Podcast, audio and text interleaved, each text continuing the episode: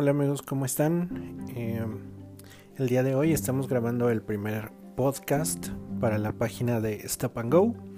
El contenido de esta página principalmente es fútbol americano. Vamos a hablar aquí de la NFL, de la XFL, aquí en México de la LFA, vamos a hablar también de la Liga FAM. Esta página y este, estos podcasts y videos que vamos a estar subiendo eh, pues precisamente van a ser eso, van a ser eh, para hacer un análisis del deporte que nos gusta, del deporte que nos apasiona. Eh, vamos a tener eh, varios analistas, varios invitados que, vamos a, que van a estar aquí con nosotros platicando de, de, este, de este hermoso deporte. Mi nombre es Jorge Mercado, yo voy a grabar este primer podcast con ustedes y aquí en este podcast vamos a analizar, vamos a empezar a analizar la semana de wildcards en la NFL. Eh, el día sábado 4 de enero vamos a tener a los Buffalo Bills visitando a los Houston Texans, a los Tennessee Titans visitando a los New England Patriots y el domingo vamos a tener a los Minnesota Vikings visitando a los New Orleans Saints y a los Seattle Seahawks visitando a eh, los Philadelphia Eagles. Eh, ahora la NFL tomó una decisión que en, años eh, que, en años anteriores no había tomado, en que la conferencia americana se va a jugar el día sábado, los wildcards de la conferencia americana se van a jugar el día sábado y los wildcards de la conferencia nacional se van a jugar el día domingo. El primer partido, que es el de los Buffalo Bills visitando a los Houston Texans, va a ser el partido de la tarde y el partido de los Tennessee Titans contra los New England Patriots va a ser el partido de la noche el día sábado 4 de enero. Mientras que el partido de la conferencia, los partidos de la conferencia nacional, los wildcards de la conferencia nacional, nacional van a ser el domingo 5 de enero. Minnesota Vikings visitando a los New Orleans Saints va a ser el partido de las 12 del día. Y los Seattle Seahawks visitando a los Philadelphia Eagles va a ser el partido de la tarde, de las 3, me parece que va a empezar a las 3 y 5 de la tarde, hora de México. Em, ok, ¿qué es lo que vamos a hacer aquí? Vamos a analizar estos cuatro partidos, les voy a dar eh, mis favoritos y les voy a decir por qué. Entonces vamos a empezar con el primer partido de la conferencia americana.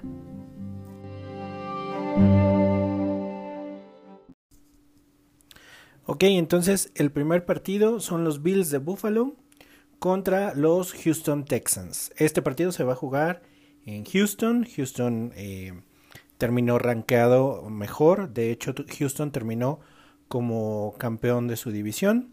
Y los Bills entraron como, eh, como wildcard, ¿no? Entonces los Bills van a visitar a los Houston Texans. Vamos a revisar un poquito los números. La ofensiva de los Buffalo Bills es la número, terminó como la número 24 en la liga, mientras que la ofensiva de los Texans terminó como la décimo tercera de la liga. En defensiva, los Bills de Buffalo terminaron como la tercera mejor de la liga, mientras que los Houston Texans terminaron como la vigésimo octava en la liga. Por pase, la defensiva de los Bills fue la número 26 y por carrera la número 8 mientras que los Texans por pase fueron la número 15 y por carrera fueron la número 9.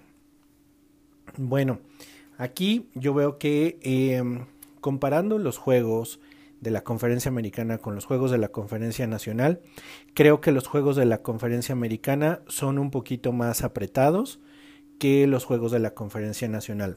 Vamos a analizar este un poquito, ya vimos los números, los números, bueno, la ofensiva de los Bills es mejor que la ofensiva, eh, perdón, la ofensiva de los Texans es mejor que la ofensiva de los Bills, pero la defensiva de los Bills es mejor que la defensiva de los Texans.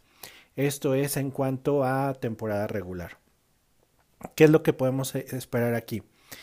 Pues un duelo precisamente de eso, un duelo de una ofensiva muy buena, que es la ofensiva que comanda Deshaun Watson de los Houston Texans contra una defensiva muy buena que es la defensiva eh, de los Bills de Buffalo que tienen a este cornerback Edmonds que es eh, de lo mejor que hay en la liga y que seguramente va a estar siguiendo paso a paso a DeAndre Hopkins.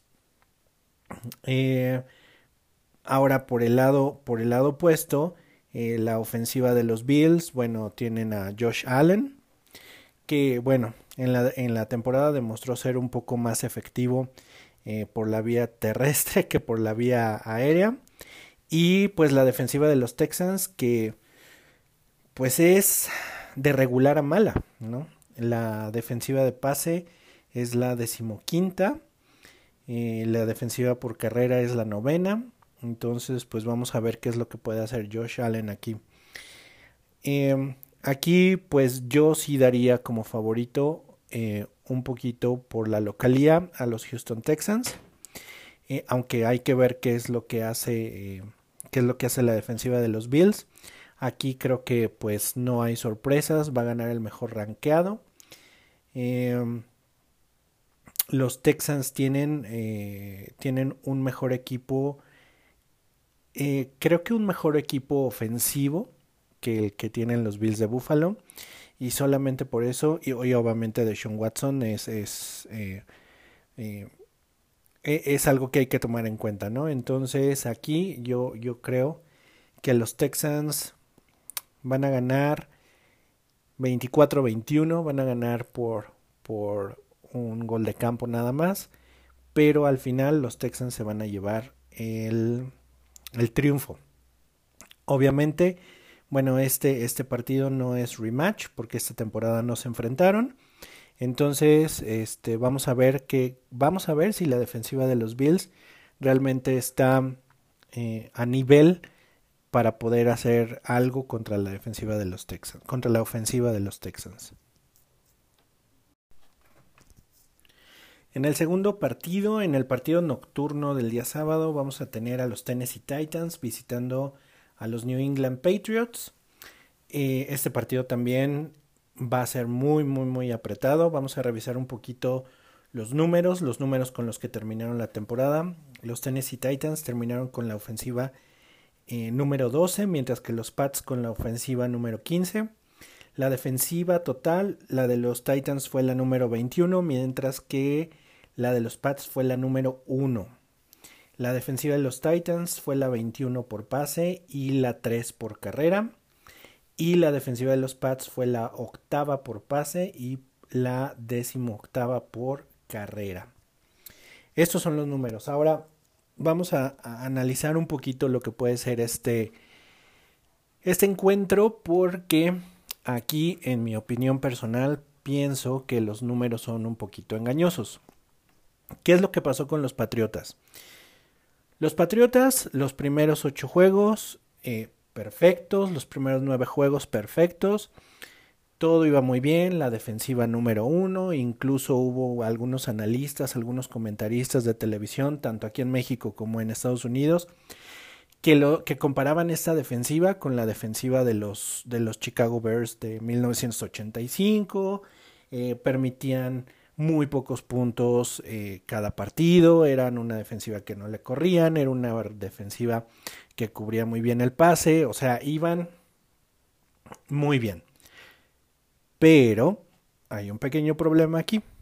El problema con la defensiva de los Pats fue que no se habían enfrentado a ningún equipo de calidad. En estos primeros nueve juegos jugaron contra los Jets de Nueva York, contra los Gigantes de Nueva York, contra los Cleveland Browns, jugaron también contra eh, los Jets eh, bueno ya había dicho los Jets pero jugaron contra ellos dos veces eh, contra los Miami Dolphins que les dieron la campanada en la última semana, pero realmente no habían, no habían enfrentado a ningún equipo de calidad, ¿no? Realmente esto empezó hasta que, eh, hasta que enfrentaron eh, a los Baltimore, a los Cuervos de Baltimore, ¿no? A los Baltimore Ravens.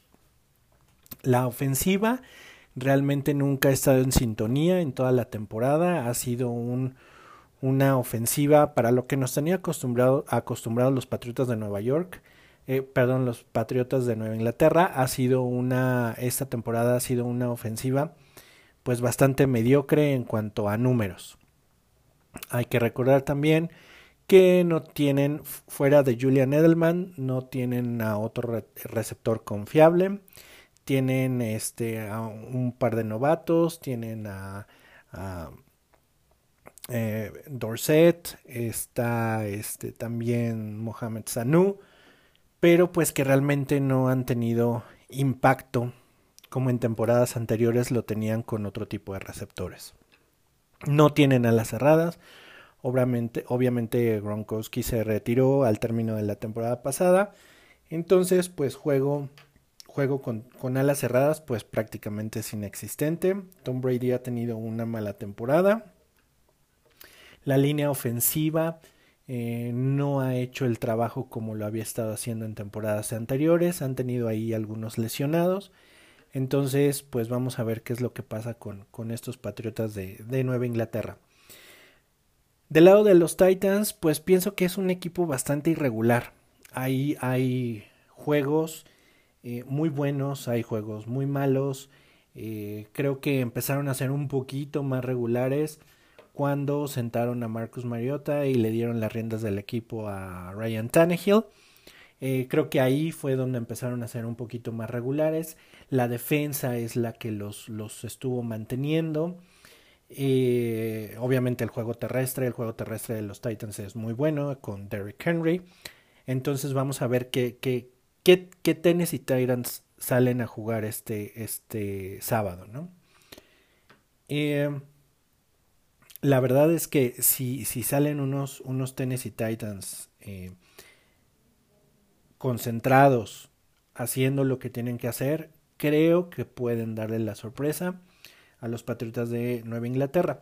Y aquí tenemos otro factor, el coach de los Tennessee Titans, Mike Bravel. Eh, hay que recordar que él jugó varias temporadas en, en, Nueva Inglaterra como linebacker.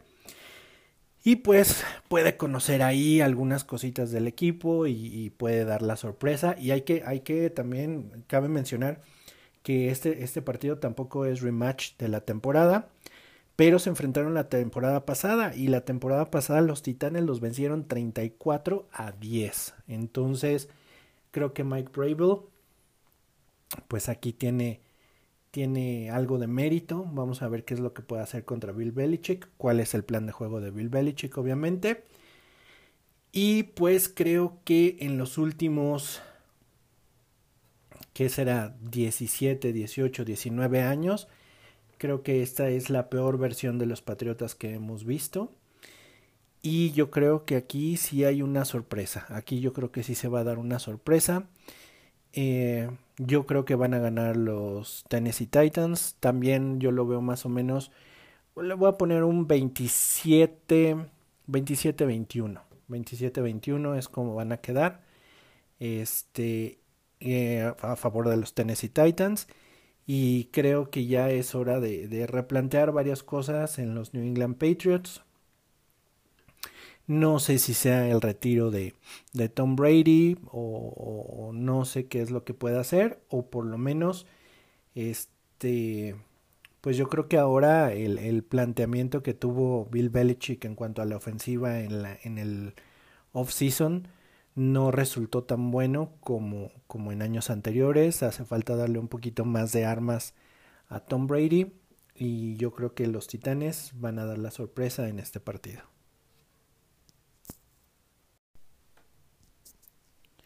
Muy bien, ahora vamos con los partidos del domingo, con los partidos de la Conferencia Nacional. Vamos a empezar con el de las 12 de la tarde, que son los Minnesota Vikings contra los New Orleans Saints. Este partido se va a jugar en Nueva Orleans. Y los números con los que terminaron la temporada, los vikingos fueron la ofensa número 16, la ofensiva número 16, mientras que los Saints fueron la ofensiva número 9. En la defensa los Vikings terminaron como la número 14, mientras que los Saints terminaron con la defensa número 11. Las defensas, eh, los Vikings fue por pase la número 23 y por carrera la número 6 mientras que los Saints fueron por pase la número 7 y por carrera la número 16. Eh, bueno, los Santos, ¿qué podemos decir de los Santos de los New Orleans Saints? Es, yo creo que, sin temor a equivocarme, es el, es el equipo más balanceado que existe hoy en día en la NFL. Eh, obviamente en la defensiva tienen a, Drew Brees, a Michael Thomas, a Alvin Kamara, eh, al tackle Armstead. Eh, tienen a Tyson Hill, que a pesar de que no es, es titular, bueno, él puede jugar en donde sea, de coreback, de la cerrada, de receptor slot, en equipos especiales, bloquea patadas, bueno, hace de todo. Eh, y en cuanto a la defensiva, pues bueno, aquí está la defensa número, la defensiva número 11 en la liga. Es una defensiva muy buena. Eh, tiene a Jordan eh, como a la defensiva. Este, a Latimore de cornerback. Entonces realmente es, una, es un equipo que muy balanceado, es muy muy balanceado en, en, los, en los tres equipos, ¿no? Ofensivo, defensivo y equipos especiales. Bueno, en equipos especiales, Lots prácticamente es una garantía. Este, y la verdad es que fueron, eh, durante la temporada, fue un equipo bastante, eh, bastante nivelado, dieron muy buenos juegos, me parece que perdieron, perdieron tres o tres partidos, entonces realmente es, es, es para mí es, es el favorito.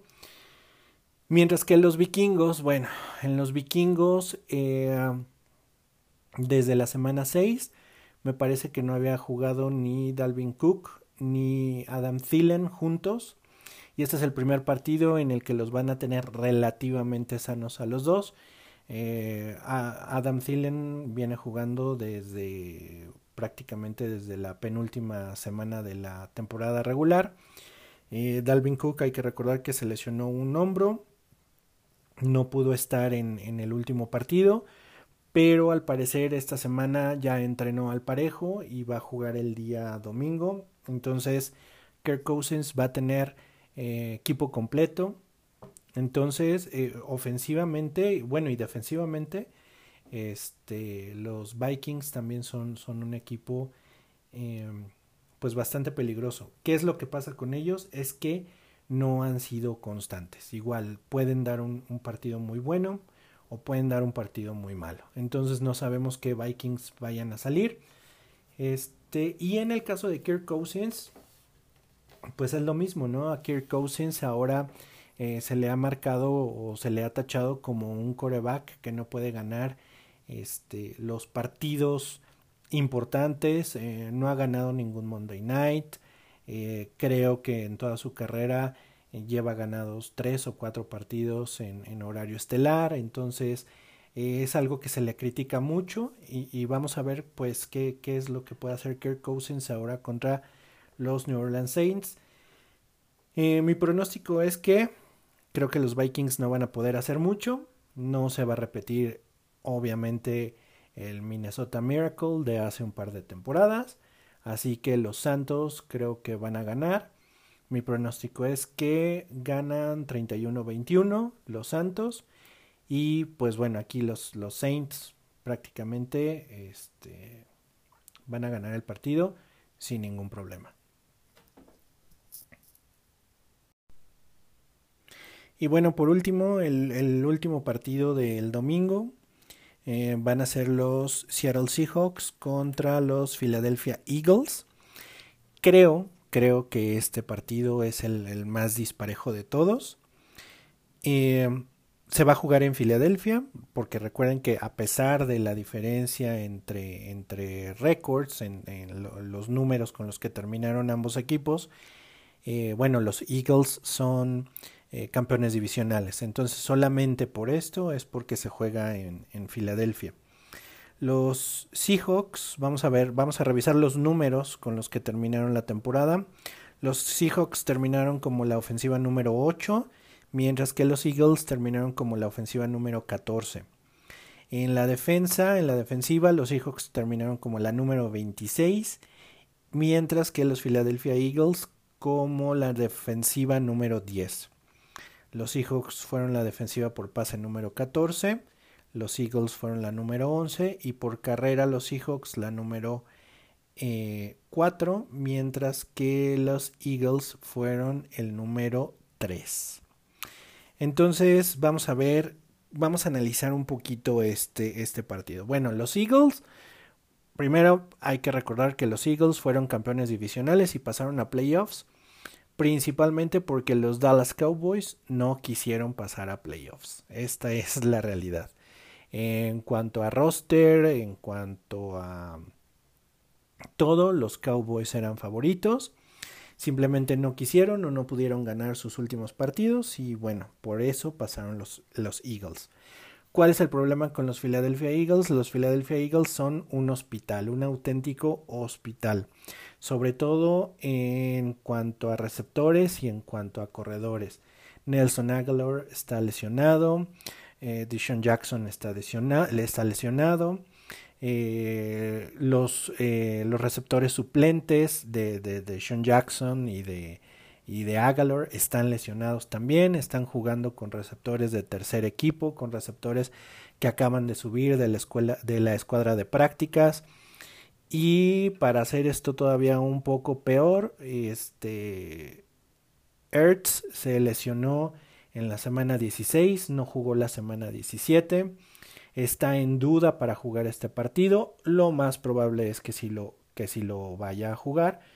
Pero este, bueno, aquí sí hay un buen suplente que es eh, este chico llamado Dallas Goddard. Que, que, realmente es, es, un, es, un, muy buen ala cerrado. De hecho, los utilizan en paquetes eh, a ambos. Entonces vamos a ver cómo, cómo se puede desarrollar esto. Y eh, los corredores también están lesionados, han estado jugando intermitentemente corredores, entonces vamos a ver también cuál es, cuál es el problema. Eh, prácticamente el hospital es del lado ofensivo, del lado defensivo no tienen muchos problemas, de hecho su defensiva es la mejor ranqueada en toda la NFL por carrera.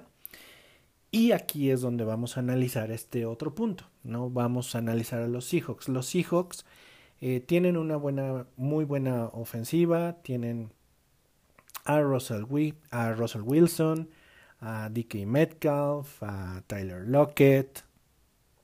Eh, tienen tienen una, un muy buen ataque aéreo los Seattle Seahawks. El problema es el ataque terrestre.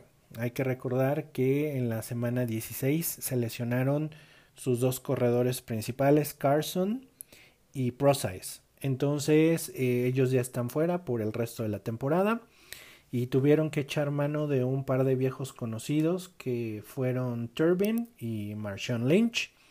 Eh, yo realmente vi, estuve viendo el partido de la semana pasada de los Seattle Seahawks eh, me pareció que Turbin no jugó, pero Marshall Lynch sí, sí, sí jugó. De hecho, tuvo una anotación.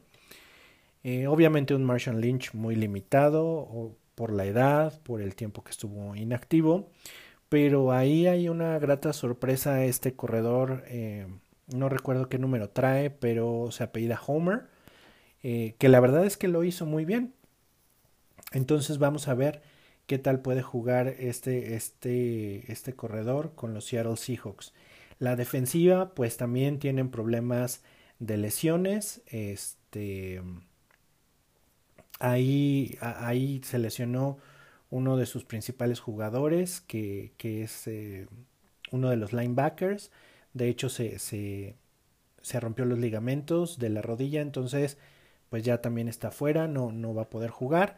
Y y bueno, vamos a ver qué es lo que pueden hacer del lado defensivo eh, los Seahawks. Eh, aunque realmente yo los veo como amplios favoritos sobre los Philadelphia Eagles. Aunque no descarto por completo a los Eagles.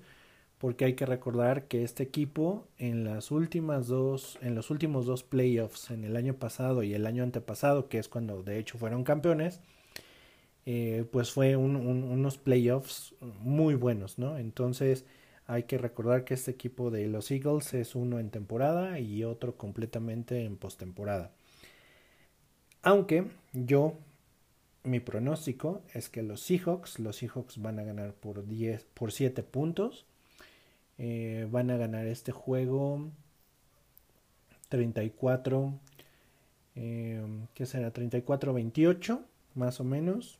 eh, sobre los Philadelphia Eagles. Eh, no es rematch porque no se enfrentaron esta temporada. Y pues bueno, con esto termino eh, el análisis de los cuatro juegos de Wild Card, los dos de la conferencia americana, los dos de la conferencia nacional. Doy mi pronóstico para, para estos cuatro partidos y pues a ver qué es lo que pasa. Lo principal es que sean, este, ojalá y sean partidos entretenidos, que sean partidos que no estén de un solo lado, ojalá y sean partidos que se puedan definir este, hasta el último momento porque la verdad es que los ocho equipos que, que, van a jugarlo son muy buenos y merecidamente están ahí. Entonces vamos a ver qué es, qué es lo que nos trae eh, esta, este fin de semana el Wildcards. Hay que recordar que del lado de la conferencia americana descansan los Baltimore Ravens y los Kansas City Chiefs.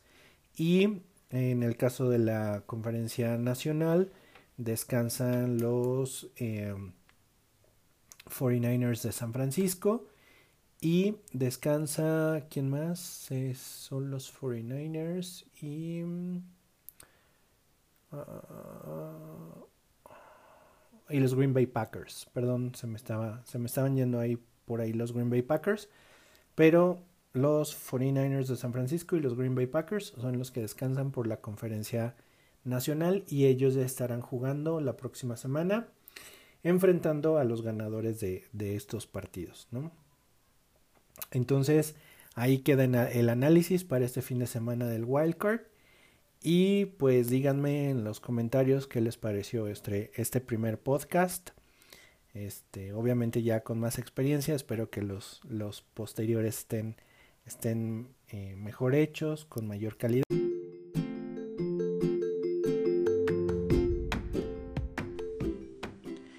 Bueno amigos, por mi parte es todo.